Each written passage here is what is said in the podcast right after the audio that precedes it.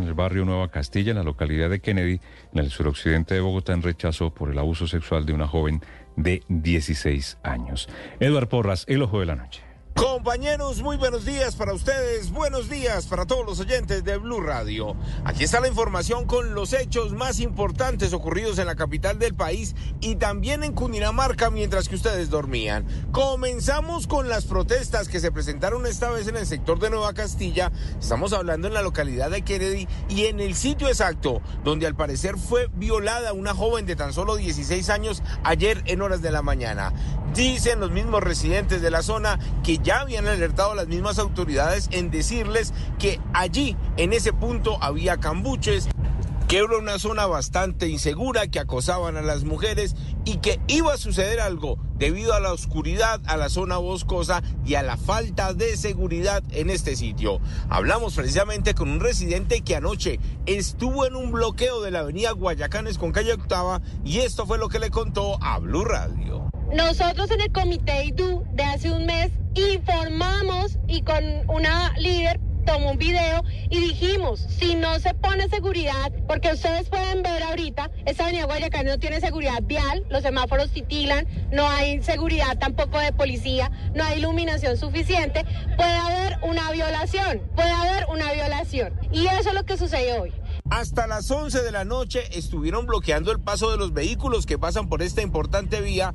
Dicen ellos que no van a permitir otro abuso de otra mujer, de otra niña que transite por este sitio y por eso protestaron hasta la medianoche y van a protestar desde muy temprano porque dicen que van a volver a cerrar las Guayacanes hasta que alguien de la alcaldía se persone de esta situación. Los mismos residentes de esta zona de la localidad de Kennedy decidieron quemar todo lo que encontraron en ese pastizal, en esos cambuches que están ahí sobre la avenida Guayacanes y permanecen algunos en el sitio haciendo guardia para que los criminales no vuelvan a este punto de la ciudad.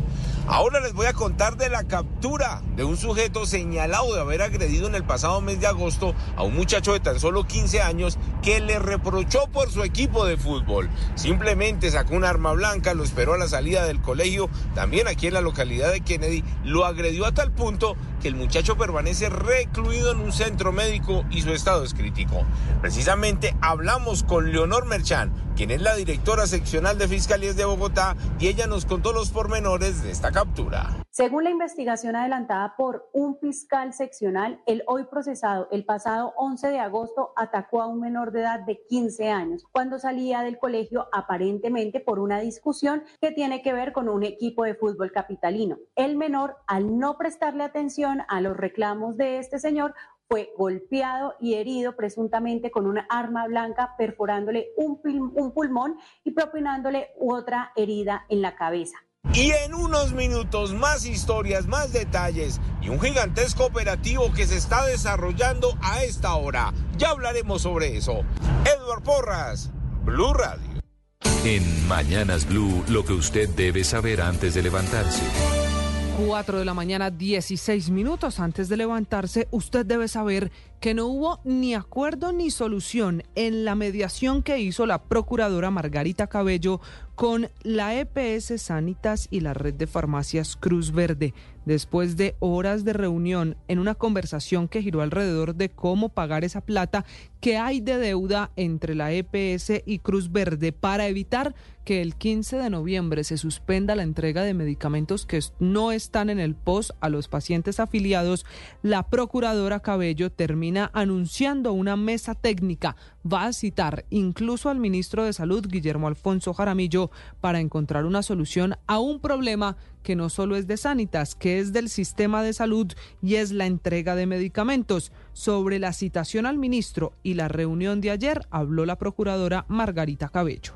Hemos decidido convocar al Ministerio de Salud y Protección Social a una mesa técnica para poder aclarar las cifras, los compromisos financieros y las fechas de giros y de los recursos, porque también hay una participación importante entre esos dineros que debe entregar el gobierno a través de... Y el gobierno precisamente a través del viceministro de Salud, Jaime Orrego,